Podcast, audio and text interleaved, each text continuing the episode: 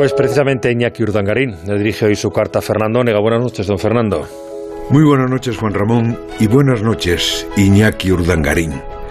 Posiblemente le envié alguna carta en otros momentos duros para usted, y eso me hace pensar que usted tuvo instantes espectaculares y dramáticos en su vida, casi todos ellos merecedores de multitud de primeras páginas.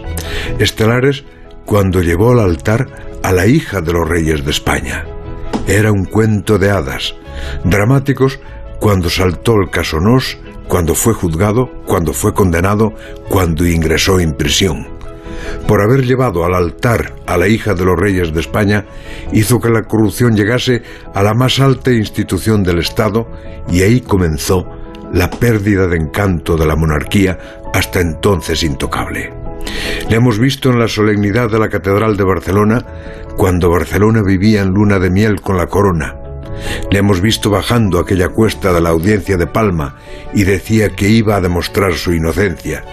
Y aquellos días saltaron a la luz sus imprudentes correos de citas, que quién lo iba a decir, serían recuperados tantos años después.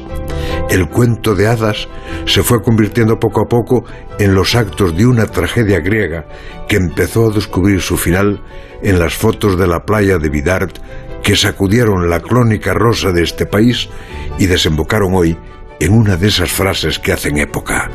Interrumpir su relación matrimonial.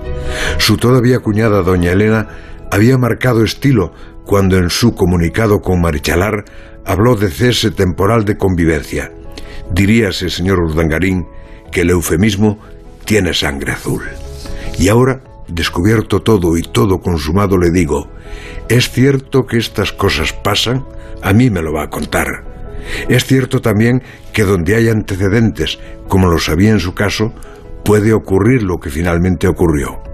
Es cierto que en medio de la tormenta familiar surgió un joven de nombre Pablo, su hijo, que demostró una serenidad más digna de un nieto de reyes que de hijo de crápula.